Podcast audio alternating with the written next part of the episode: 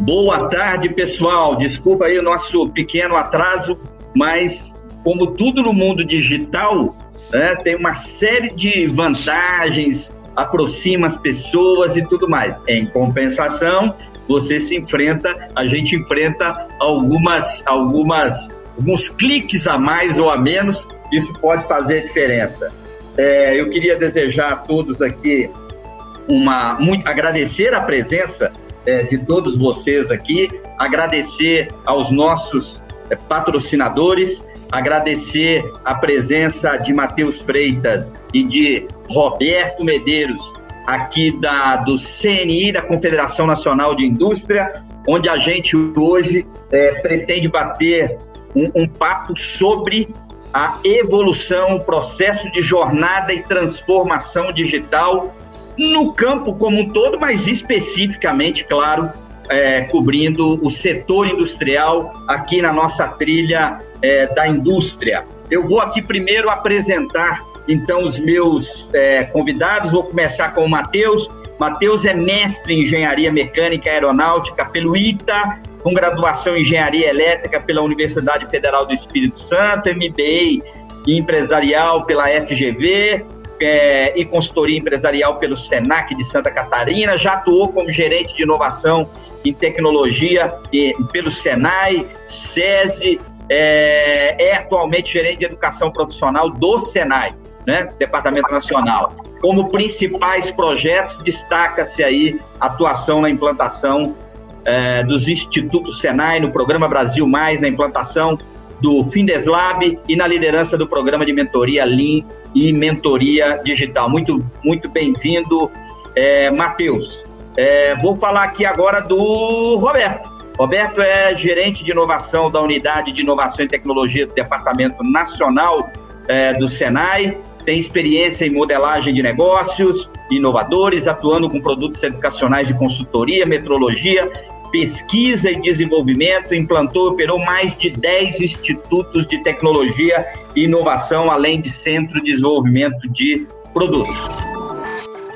Bom, senhores, é, apresentado é, vocês com essa bagagem, é, é, eu, eu, eu venho do setor industrial, trabalhei anos no setor industrial, continuo tendo clientes no setor industrial e, obviamente, sou testemunha é, de todo esse processo de transformação é, e evolução de um setor que é considerado tradicionalmente conservador, né? Bem conservador para as mudanças, é de capital intensivo, então não, não, não é fácil um processo de transformação é, nesse setor, a gente tem testemunhado é, isso aí ao longo dos anos. Eu é, nessa, nessa nossa trilha, eu queria abordar muito os aspectos de é, mudança aí do, do, do, setor como um todo e faço a minha primeira questão aí, Roberto, vou fazer a primeira questão a você, dada essa, esse, essa jornada de transformação. Que oportunidades e que desafios a indústria tem hoje aí na sua é, visão, considerando essa revolução digital. Qual é a sua percepção sobre esses dois ângulos, das duas faces? Tanto o lado dos desafios, as barreiras, e o lado das oportunidades. Por favor, é, compartilhe um pouco essa sua experiência nesse sentido. Bacana, Celso. Boa tarde, boa tarde você a todo mundo que está nos ouvindo. Primeiro, é muito bacana estar no Inforoso, considerando tanto um evento tradicional que já está quase 40 anos, todo ano trazendo novidade, mas também se renovando, né? É 40 anos, mas é 40 anos se renovando, mostrando, trazendo assuntos relevantes. É muito bacana a gente poder estar tendo esse bate-papo, tá? E eu vejo que nós estamos num momento muito interessante agora é, em relação às grandes mudanças que tiveram, as oportunidades, desafios que estão aqui postos, tanto para o Brasil quanto para o mundo inteiro em relação à indústria, ao que nós estamos desenvolvendo. Acho que eu gostaria de chamar atenção aqui alguns pontos. É, eu gostaria de chamar atenção em três pontos que dão um contexto desse desafio e a gente observar como a gente pode trabalhar esses grandes desafios, essas grandes oportunidades. Um primeiro ponto, já tinha um grande movimento acontecendo, que era a mudança demográfica, a mudança de pensamento, a mudança de mindset, a mudança de, do que, que é importante para nós. A gente vem, vem vivendo cada vez gerações é, mais conflitantes no sentido de grandes mudanças de gerações e uma mudança de entendimento do que essas gerações, essas pessoas querem para o mundo. Né? Olhem os nossos filhos, os nossos netos, os nossos avós, a gente observa uma grande diferença tanto no estilo de vida quanto no estilo do que quer de propósito para a sua vida. E, obviamente, quando muda esse estilo de vida, esse sentido de propósito, a indústria tem que vir junto. Né? Ela tem que trazer essa novidade, tem que trazer, conversar, ter esse diálogo com a sociedade que nós estamos vivendo agora. E, pessoal, essas mudanças já estavam acontecendo, né? Agora, vamos combinar. Ninguém imaginava que nós íamos passar, ou melhor, tinha, sim, vários indícios falando de uma possível pandemia, mas ninguém imaginava o impacto de uma pandemia na relação de aceleração das oportunidades e desafios. De repente, a gente foi lançado numa necessidade é, do dia para a noite, e aqui sendo ilustrativo, claro, de uma necessidade de transformação digital, uma necessidade de migrar questões que se discutiu se poder ser é, à distância ou não, para ser obrigatoriamente à distância. A fazer diferente, a trazer um conceito diferente. E as indústrias, todas elas foram muito impactadas por isso. Mas uh, já tem alguns estudos apontando que o que aconteceu nesses dois anos encurtou 10 anos. Então imagine o seguinte, a indústria tinha 10 anos de evolução e elas, essas 10 anos viraram dois olha a quantidade de oportunidades surge aí e a quantidade de desafio que possam ser navegados, ser trabalhados. Então, o que nós estamos vivendo agora? Uma década que aconteceu em dois anos e com muita oportunidade, muito desafio. Esse é o primeiro item. O segundo item que gostaria de chamar a atenção, em vários momentos a gente ouve falar em ecossistema de inovação, né, pessoal? Pô, ecossistema de inovação mineiro muito pujante, ecossistema de inovação de Pernambuco, ecossistema de Manaus. Pô, nós temos diversos ecossistemas de inovação no país. E observe que esse ecossistema, ele vai de startup, aceleradoras, habitats, então tem toda uma estrutura que convive no ecossistema e a indústria está interagindo muito com esse ecossistema. E mudando, inclusive, inclusive o conceito de ecossistema industrial. Então, a gente tem um ecossistema de inovação que convive com o ecossistema industrial. E esse diálogo surge novas oportunidades. Observem, pessoal, vão no Google e dêem uma procurada os movimentos da indústria com startup vocês vão ver a quantidade de relação de corporate, a quantidade que a indústria está se renovando, está criando novos conceitos, trazendo essa pegada ágil das startups. Né? Então, esse é o segundo ponto. A gente teve um momento de grande aceleração agora por conta da pandemia e por conta dos propósitos de sociedade, um momento de trabalhar o ecossistema e, pessoal, indústria 4.0, né? Esse termo que foi extremamente cunhado, é, e muito bem cunhado, que traz um conceito, e, e aí eu acho que a, grande questão da indústria 4.0, né? A gente fala em massificar a personalização. O, olha que interessante, desde o início, esse é o conceito-chave, e, e, e agora, nesse momento, olha que oportuno, massificar a personalização não é simplesmente massificar um produto, mas dar permissão para cada um que está acessando aquele produto tornar ele particular para si. Esses três conceitos, eles se interagem de alguma forma ou de várias formas e trazem várias oportunidades que a gente poderia estar discutindo aqui. E aí vem o ponto, né? Poxa, a gente pode estar discutindo essas oportunidades e quando estou falando, eu sei que vocês estão pensando em várias possibilidades, tá? Mas eu vou, vou puxar um pouco a prosa para outro lado. Tá, e o que e o como aproveitar essa oportunidade, né? Como que a gente pode aproveitar essa oportunidade? E aí, pessoal, eu gostaria de trazer aqui um conceito que eu acho muito interessante, indústria 4.0, que qual, qual é o papel da indústria e das empresas em si para esse novo momento. E traz muita questão de aprender para ser ágil e responder por um ambiente que nós estamos vivendo agora nesse momento. E nesse ponto, eu gostaria de trazer o como. Uma questão que o Senai acredita muito, a gente vem trabalhando bom tempo, e isso pensando em indústria, mas tentem pensar isso para a vida pessoal de cada um perante o trabalho com a indústria também, que são quatro passos para a indústria trabalhar esses desafios. Tá? Um primeiro passo, qualificação. Não adianta, pessoal. Qualificação, upskilling, reskilling, não tem como fugir. A gente precisa estar tá trabalhando cada vez mais, deixando a força de trabalho com toda a característica necessária para aproveitar esse momento. Segundo ponto, otimização. Não adianta a gente falar em inovação se a gente não otimizar a indústria. O Celso colocou, né, nós temos uma indústria que em muitos momentos, dependendo do seu setor, é muito tradicional. Mas essa tradição não significa ela está otimizada ainda suficientemente. E o terceiro ponto, digitalização. Como a gente digitaliza essa indústria? E por último, inovação. A gente acredita que a, essas oportunidades e desafios passam por esses quatro itens aqui para aproveitar esse novo momento. E essa construção, pessoal, é uma construção que a indústria está fazendo, mas todo o ecossistema, serviços, pessoas estão passando por esse momento agora. Celso, uma, uma pergunta muito complexa que você passou para a gente, mas eu acredito que essa seja uma visão de aonde a gente pode navegar. Sem dúvida, Roberto. Obrigado, meu cara. É exatamente esse ponto. E eu, você falou aí da parte do, do reskilling, das, da aquisição de novos conhecimentos, novas habilidades, novos skills. Eu vou, Matheus, aproveitar aqui e te perguntar é, o que, que você falaria para quem está nos vendo agora, nos assistindo, e muito provavelmente interessado aí nesse setor. Que, que, que competências, que habilidades é, estão sendo buscadas ou são necessárias, considerando esse novo cenário aí que o Roberto é, também é, resumiu para a gente?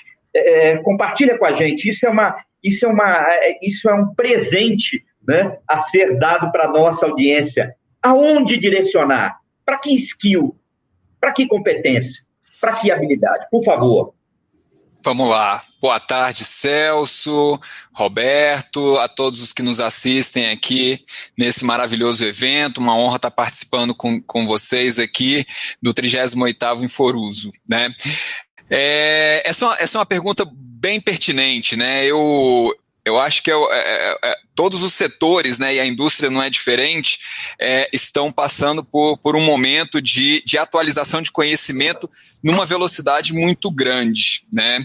E, e eu tive recentemente uma boa experiência de ter contato com com vários setores industriais, num, num período que eu fiquei no, no Espírito Santo e tudo mais, e, e, foi bem interessante a gente acompanhar essa, essa evolução da indústria, que, como bem disse o Roberto, foi muito acelerada por conta da pandemia, especialmente no quesito digital. Mas uma coisa que eu acho que é importante a gente trazer aqui é que independente do setor que o nosso, nosso, é, é, assim, o nosso participante do evento esteja procurando e, e tem interesse em, em, em se inserir, em ingressar no mercado de trabalho, é importante saber que o conhecimento técnico daquela área continua sendo um grande pré-requisito, continua sendo uma grande necessidade. Se eu quero entrar no setor de alimentos, eu preciso entender de processos ligados a uma indústria de alimentos. Se eu quero entrar no setor de calçados, eu preciso entender do setor de calçados. E preciso entender mais ainda, eu preciso entender quais são a, as tecnologias atuais que esse setor está usando. Não adianta eu entrar nesse, numa indústria com o conhecimento que eu tive só lá na minha graduação ou no meu curso técnico, porque isso pode estar defasado de certa forma. Então, conhecimento sobre o setor, sobre a indústria que quer ingressar e atualizado é uma, uma condição sine qua non.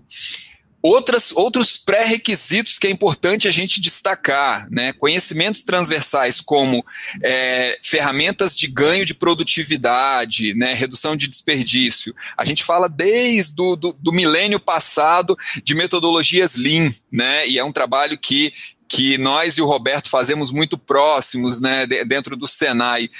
E por quê? Porque é uma cultura que ainda não está tão é, é, é, intrínseca dentro da, da, do nosso setor produtivo e que a gente vem levando cada vez mais esse conhecimento, mas que é algo de, de necessidade básica para quem quer entrar na revolução industrial. Então, conhecer técnicas de lean, técnicas de ganho de produtividade é importante.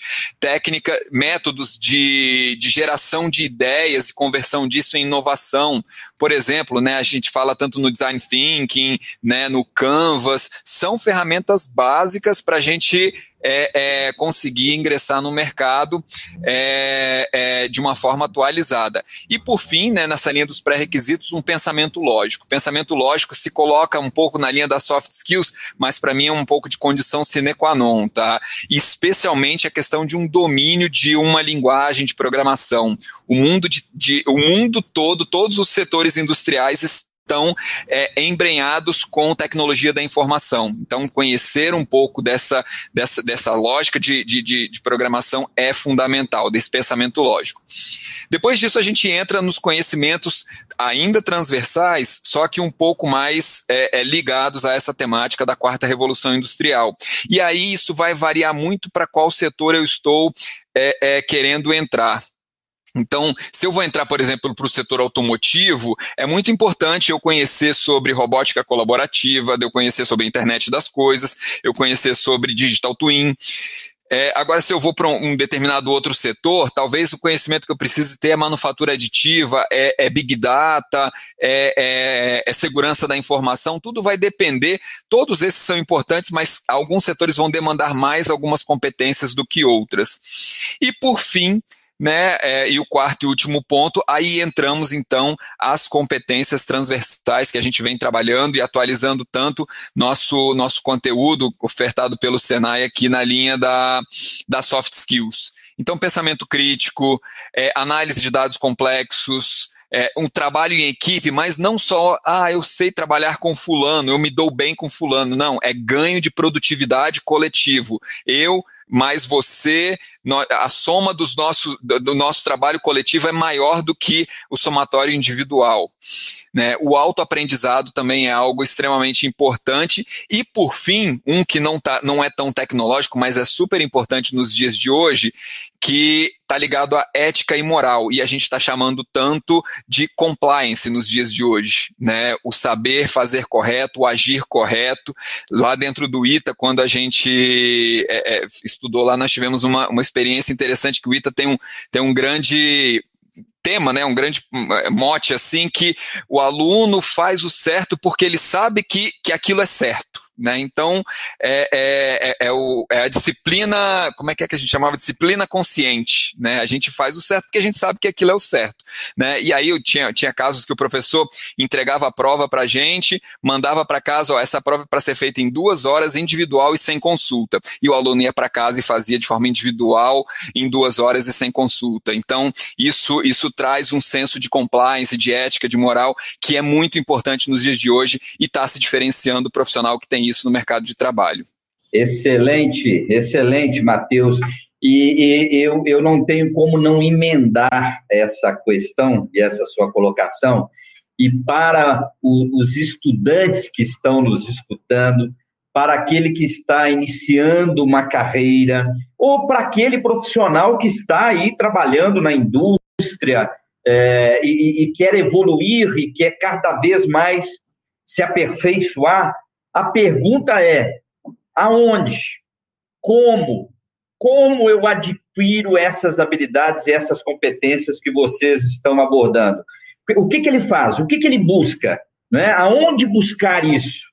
Né? O que, que ele tem que fazer? É, por favor, compartilhe com a nossa audiência é, é, dicas sobre isso, por favor. Vamos lá. É, talvez a resposta seja é, ruim para algumas pessoas, mas boa para outras pessoas, né? Vai muito do, do, da preferência de cada um e talvez como tenha sido a criação.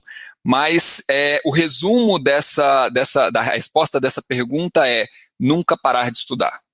Não tem jeito. Então, é, a, o profissional que hoje em dia parar de estudar, ele ele está com o prazo de validade muito vencido, muito, muito, muito próximo de vencer. É, e aí o estudar, ah, Matheus, como assim? Então toda hora eu vou ter que me matricular num curso? Não necessariamente. Existem várias formas de estudar. A leitura de um, de um texto né, diário ou semanal é uma forma de estudar um vídeo muito bem qualificado numa plataforma de conteúdo é um jeito de se estudar. Né? Eu, eu entrei recentemente agora, eu estou num, num, desafio novo dentro do Senai, né? E, e, e, é um desafio ligado à área de educação, mas que que a demanda pela, pelos conhecimentos de marketing digital estão muito grandes para mim. E eu não sou, meu berço não é marketing digital. Então, o que, que, eu tenho que fazer? Eu tenho que me virar. Então, eu já procurei um curso e já estou matriculado ali fazendo um curso na área de marketing digital, estando numa, numa instituição de educação. Então, assim, né, eu não estou numa agência de publicidade, eu não estou numa agência que, que, que, trabalha com essa questão de marketing e vendas, eu estou numa instituição de educação profissional tendo que aprender marketing digital. Então, é, mas o, o jeito que tem para se fazer é esse, não parar de estudar, colocar na tua rotina semanal, é, um momento em que, peraí, eu preciso me atualizar, eu preciso ler um livro, eu preciso ler um artigo, eu preciso ler um blog muito bem qualificado, e aí é um ponto importante para o nosso, nosso participante do nosso evento aqui. Tão importante quanto a rotina e o volume que você vai estudar é a qualidade da fonte que você vai é, é, procurar. Então, por exemplo, o aluno que estuda no, no, no Senai hoje, né, todo o nosso conteúdo ele é o tempo inteiro atualizado, com conteúdo e conectado com o que a indústria está dizendo ser na sua necessidade. Então ele vai lá, acessa o nosso, nosso site, verifica um curso, se matricula e, e ele está estudando é, em uma instituição com, com um nível de, de, de, de, qualidade né, que a gente preza muito. E assim tem outras, não só o Senai, várias outras instituições no Brasil e no mundo estão dessa forma. Então, qualidade, rotina e é, é, manter ali uma, uma, uma periodicidade estudando, porque não tem jeito. O mundo vai engolir quem não vai, quem parar de estudar. Excelente, Matheus, excelente. Roberto, deixe-me fazer uma pergunta que é delicada, mas ela tem que ser feita aí. Em que estágio você, vocês observam, vocês que são observadores aí do processo de gestão, e em especial comento até sobre as lideranças. As lideranças. Em que estágio você entende que a indústria hoje, a indústria nacional, obviamente aqui de maneira mais genérica, porque nós sabemos, claro, que existem indústrias em diversos níveis, mas de modo geral, qual é a visão é, da confederação hoje sobre o estágio em que nós nos encontramos, o estágio de maturidade nessa jornada de transformação digital, em especial das nossas lideranças, entendendo, claro, que as lideranças têm que mudar, têm que mudar seu mindset, sua ação e tudo mais. Compartilha conosco, por favor, um pouco dessa visão de vocês, como é que nós estamos em relação ao resto do mundo e em relação indústria a indústria, se for o caso. Por favor, compartilhe conosco. Legal, Celso. Essa, essa pergunta, como você colocou, ela tem, ela tem um caráter delicado. Eu vou puxar ela para o nível técnico para poder ter comparatibilidade. Tá? Quando a gente olha, assim, existe diversas ferramentas.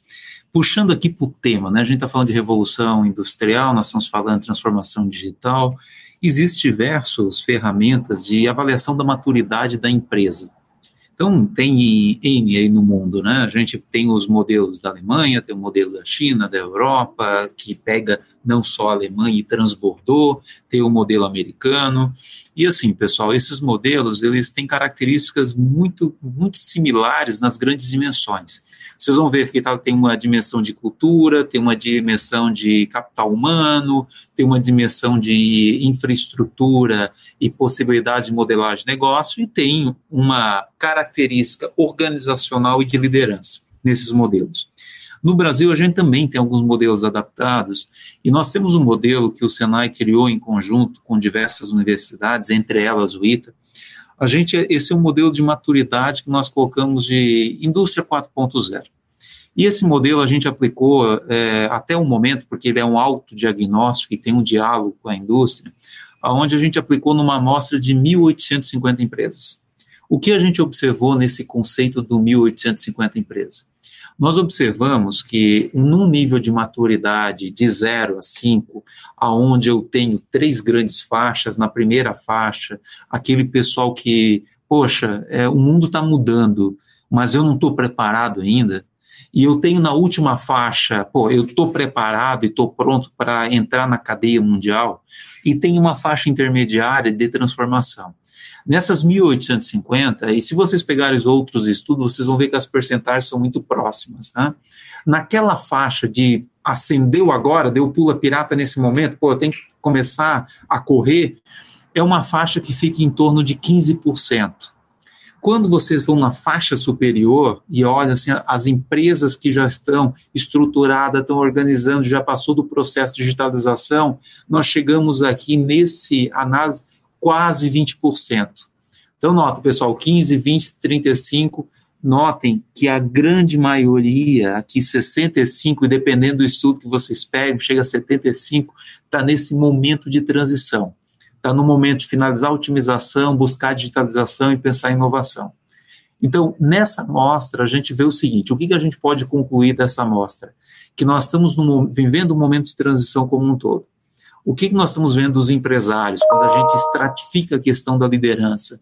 A gente vê uma grande preocupação em modernizar os seus processos, em trazer estrutura, trazer equipe, capacitar essas equipes e trazer as suas indústrias para esse novo momento.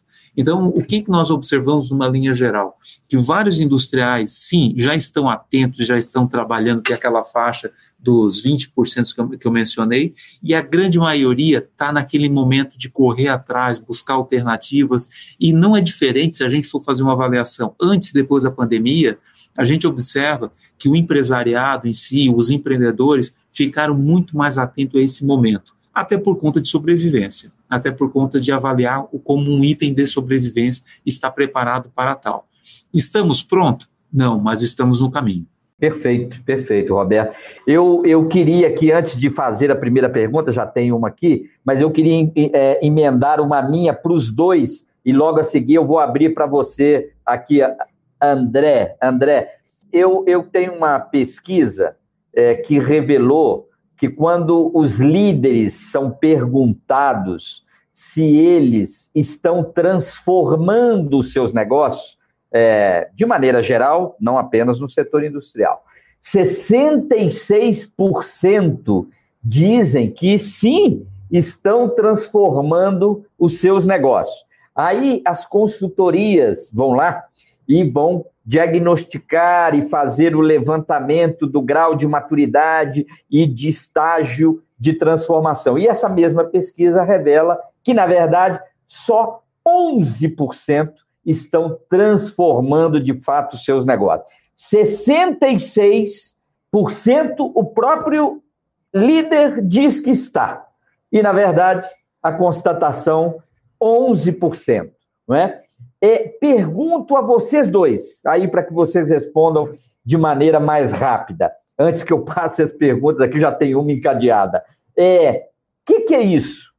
Por, por que essa disparidade entre eu dizer que estou transformando e, de fato, estar transformando o seu negócio? Que confusão ou que falta de percepção, ou não vou dizer que é mentira, que a pessoa não está mentindo, é percepção. A que, que vocês devem isso? O que que, o, o que que, o que que, o, por que isso? Por favor. Roberto, começa, complementa você, depois eu passo para o Matheus. Matheus complementa. Bacana. É, Celso, tem, tem um estudo de Hamburg, lá de mil, mil, antes de 1980, 1976, tá? E o Hamburg, ele, ele fez um estudo muito bacana, e a vida dele acadêmica toda falando sobre a liderança e sobre o papel da liderança perante a mudança da empresa, né? E, e o que, que nós, e lá ele já apontava uma grande dificuldade de, a partir do momento que tu tá na ilha, entender o tamanho da ilha, né? Tu tá tão inserida no negócio que tu tem... E, e assim, vamos, vamos combinar que isso não é só liderança industrial, não é só liderança de empresa, no nosso cotidiano também, quando nós estamos tão inseridos num determinado contexto, a gente tem dificuldade de olhar de fora, né? A gente tem dificuldade de olhar o contexto de fora, não olhar da indústria para dentro, mas começar a olhar da indústria de fora para dentro, né? Para poder ter é, esse olhar. E daí eu gostaria de puxar aqui uma fala do Matheus, que muito mais do, do porquê, eu acho que a gente poderia pensar como mudar isso. Como mudar isso? Como ter uma percepção melhor? E eu não vejo muito, pessoal, diferente de, de encarar o lifelong learning em todas as esferas, inclusive na liderança. Buscar outras experiências, conhecer outras indústrias, fazer benchmark, visitar outras indústrias concorrentes de outros setores. Quanta inovação que a gente já viu acontecer de um empresário da indústria do alimento vai visitar uma empresa do setor de celulose, que a princípio parece não tem nada a ver mas acaba descobrindo e enxergando seu negócio diferente. Então, essa questão de buscar benchmark, buscar livro, podcast, estar tá se conectado com essa nova geração de N formas, né? pode ser até contato com seus filhos, eu vejo que muito mais importante, porque isso que você falou, Celso, historicamente a gente vê vários estudos que têm essa diferenciação, né? Então, assim, pô, é uma coisa meio natural, tu tá tão inserido que tu não consegue ver essa diferença eu acho que muito mais do que a gente começar a olhar o como. Pô, como que a gente muda isso? Como eu, né? Puxar a, a problemática. Como eu, como agente dentro da minha indústria, como empreendedor, eu posso mudar isso. E como cada um aluno aqui pode mudar o seu contexto também, cada profissional, né? Então, acho que teria, eu daria um enfoque mais nesse sentido, tá, Celso? Perfeito, Roberto. Matheus? Concordo com o que o Roberto trouxe de forma muito, muito, muito bem explicada, né? É, acho que assim, eu, eu, eu, vivi um pouco disso agora recente, né? Eu estou nesse, nesse novo desafio que eu comentei há 60 dias. E aí, quando, quando a diretoria me chamou para esse desafio, né, da, da, da uma, uma questão mais digital, mais de marketing tal, dentro do Senai, é, e me deram uma equipe, né? Eu falei, bom, e, e essa equipe também estava com esse novo desafio junto comigo. É a primeira coisa que eu pensei, alinhamento de expectativas. Né? Se o time não souber onde a gente quer chegar, é, é muito difícil de eu fazer com que a gente chegue lá. Então, então alinhamento de expectativas, eu acho que isso é, é fundamental para a gente começar a entender essa divergência da pesquisa que você trouxe, Celso. É, alinhamento de expectativas do nível gerencial ali daquela liderança junto aos seus liderados e junto à sua camada de, de diretores, boards, CEOs, CFOs, etc., e, e acionistas. Né? Então, o alinhamento de expectativas de, das diversas camadas clarifica um pouco para saber se a gente está ou não fazendo a transformação que a gente precisa fazer na, na organização. Porque às vezes a organização também não quer transformações tão radicais. Então ela quer realmente continuar naquele modelo de negócio, naquela linha, e não quer fazer uma grande transformação. Ou então, não, eu quero pivotar completamente e preciso fazer com que toda a equipe venha comigo, porque eu não vou trocar toda a equipe para esse novo modelo de negócio. Então, então esse elemento de expectativas é fundamental. E aí, assim, o ponto que eu, que eu também queria concordar muito com o que o Roberto trouxe é a questão de benchmark, né? Então, o mundo é muito grande, né? O mundo é muito grande e a gente tem muita facilidade de ter acesso às informações, a, a, aos processos, à forma de, de atuar, de produzir é, em qualquer canto do, do planeta, né? Eu, eu, eu, sempre fiz essa provocação nesse período que eu fiquei no desafio no Espírito Santo, era o tempo inteiro, dá uma olhada ali no vizinho, como é que Minas está fazendo, como é que São Paulo está fazendo, como é que Pernambuco Pernambuco está fazendo, porque é, às vezes a gente gasta muita energia reinventando a roda, né? E quando ela já está pronta, e o benchmark ele é fundamental para abrir esse, esses horizontes. Então, só reforçando esses pontos, benchmark e alinhamento de expectativas. Se a gente combinar antes aonde que a gente vai chegar, fica muito mais fácil de, de chegar lá. Excelente, excelente, está claro. Gente, abrindo aqui, ó, primeira pergunta é André Firmono trabalha no setor metal mecânico, onde a cultura é tipicamente de é, controle e comando, bem hierarquizado. Como isso combina com a evolução digital? Pergunta, pergunta boa. E, é, e para quem trabalha com o setor industrial, o André concorda plenamente, é ainda temos muito essa cultura comando-controle. É, quem manda é, é, é, obedece, né? Tem que, tem que obedecer, esqueci a frase aí.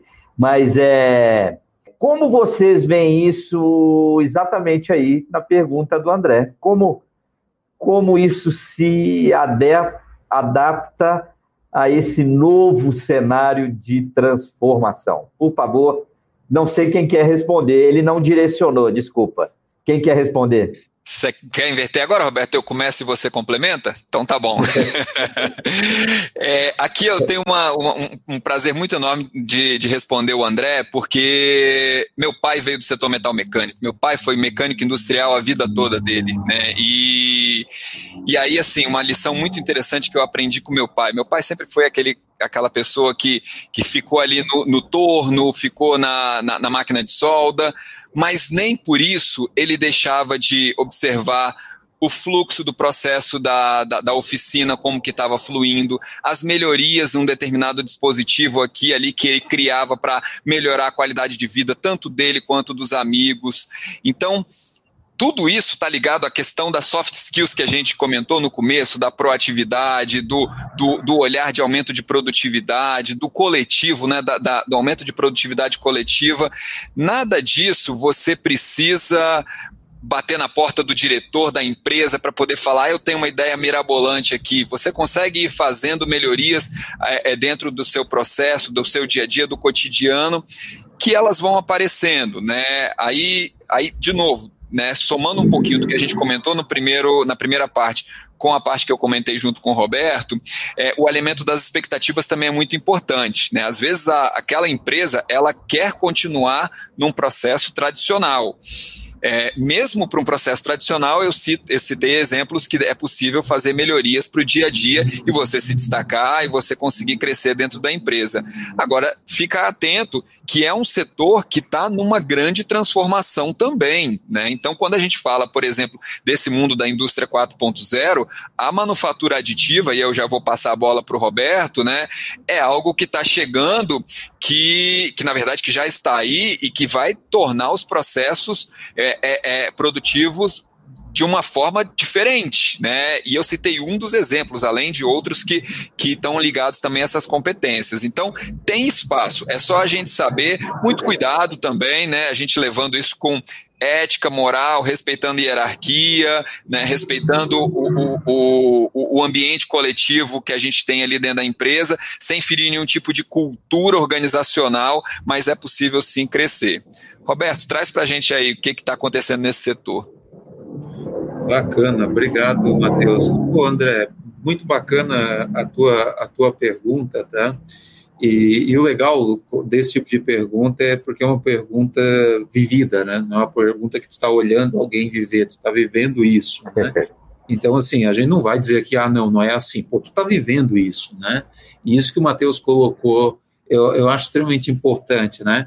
Existe uma questão, eh, existem estruturas, a gente faz uma brincadeira, existe, em alguns momentos a estrutura, ela está mais sólida, né, mais solidificada, mas com as mudanças, as pressões do ambiente, ela pode virar líquida e pode virar gasosa, e é o momento que vocês podem trabalhar e, e, a cultura, trabalhar as possibilidades e as oportunidades. O que, que nós estamos vendo agora? Eu vou trazer um recorte aqui, é, eu gosto sempre de trazer exemplo de fatos e dados. Né? A gente está trabalhando muito fortemente é, com um programa chamado Rota 2030, que é um programa do governo que tem toda uma linha de desenvolvimento da inovação é, para a, a, a indústria automotiva. E um grande braço da indústria automotiva são a indústria metal mecânica em geral, né? E o que, que nós estamos observando? Nós estamos observando um grande empenho da, da indústria automotiva, a, da cadeia, em buscar se modernizar. Isso, para você ter uma ideia, nós temos hoje 300 indústrias da cadeia automotiva que estão trabalhando Lean digitalização, porque já estão vendo a necessidade. Há três, quatro anos atrás não tinha um movimento tão forte desse, era muito mais particular, e nós estamos falando agora de três centenas fazendo isso. Além disso, diversos projetos de inovação sendo desenvolvidos com as grandes indústrias e com a, a indústria do setor metal mecânico. Então, eu acho que um ponto aqui que o Matheus traz, que eu acho que é um ponto de atenção, observa que o ambiente está fazendo todas as indústrias se modernizarem em algum momento. Algumas mais rápido, outras mais lentas. E o quão, e daí é uma, uma questão que eu sempre gosto de fazer para mim mesmo, tá, André? É o quão eu estou preparado também para poder sugerir quando aparecer oportunidade. Porque vai ter um momento que surge a oportunidade, como que eu posso colaborar e como eu posso me destacar? E daí volta a mesma história. Correr atrás, estudar. E nota o seguinte: o benchmark, pessoal, não é só benchmark industrial. Muitas vezes vocês podem também fazer benchmark, conhecer outras indústrias, conseguir conversar com um colega, um amigo e ver o que está acontecendo, sabe? Começar a ficar atento ao que vai surgir de oportunidades. Mas, Matheus, é uma realidade que você colocou, é uma realidade, André, o que você colocou, e essa conjunção, ela vai surgir muitas oportunidades. Pouco tempo, tá, André? Acredito que os próximos anos vão ser anos interessantes.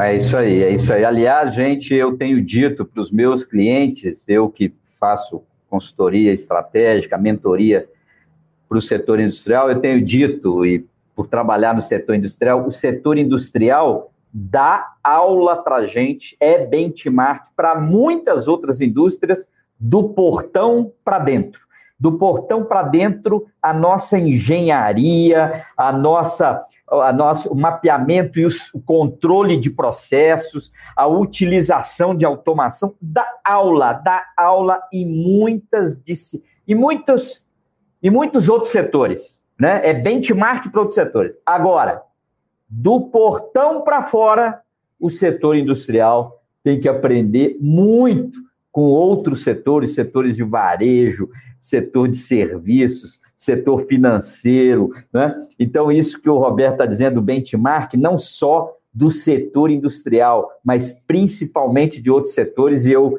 enfatizo sempre do portão para fora. Eu tenho dito isso aí para os principais líderes do setor é, industrial. Uma pergunta, Marcos Vinícius dos Santos, essa pergunta que está direcionada para o Roberto quais setores da nossa indústria são considerados de ponta em termos mundiais, em termos de inovação, o Marcos é, constata. Para o Roberto.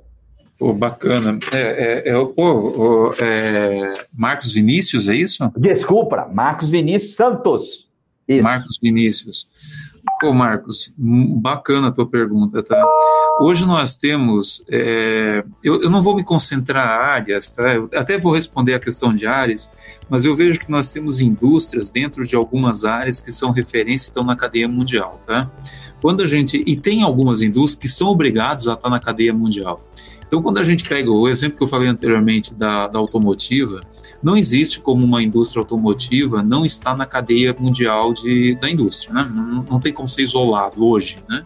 Então, todas as indústrias automotivas que estão no Brasil e tem P&D, nós temos indústrias automotivas no Brasil com P&D, desenvolvendo, tecnologia nacional, que é exportada essa tecnologia, eu vejo como uma referência, uma indústria forte desenvolvendo P&D, tanto na última milha quanto aquele P&D intermediário, seja em combustível, seja questão estrutural, seja questão de segurança, nós temos uma referência forte.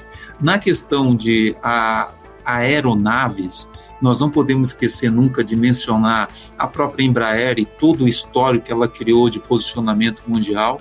Nós temos uma indústria de alimentos muito forte e desenvolvendo novas tecnologias, novas possibilidades, e pessoal vindo todo um conceito aí de alimentos saudáveis, com novas legislações, novas possibilidades. E o bacana é que indústria forte, ela puxa ecossistema de inovação, de startups nessa área forte também, né? Então nós temos aí uma, um contexto de startups na área de alimento muito forte vindo também. Então, a gente, a, a questão agro, queira ou não, pessoal, agroindústria, não só em alimentos, nós temos uma força muito bacana no Brasil e aí não, não podemos esquecer de citar a Embrapa como uma rede de inovação referência no mundo.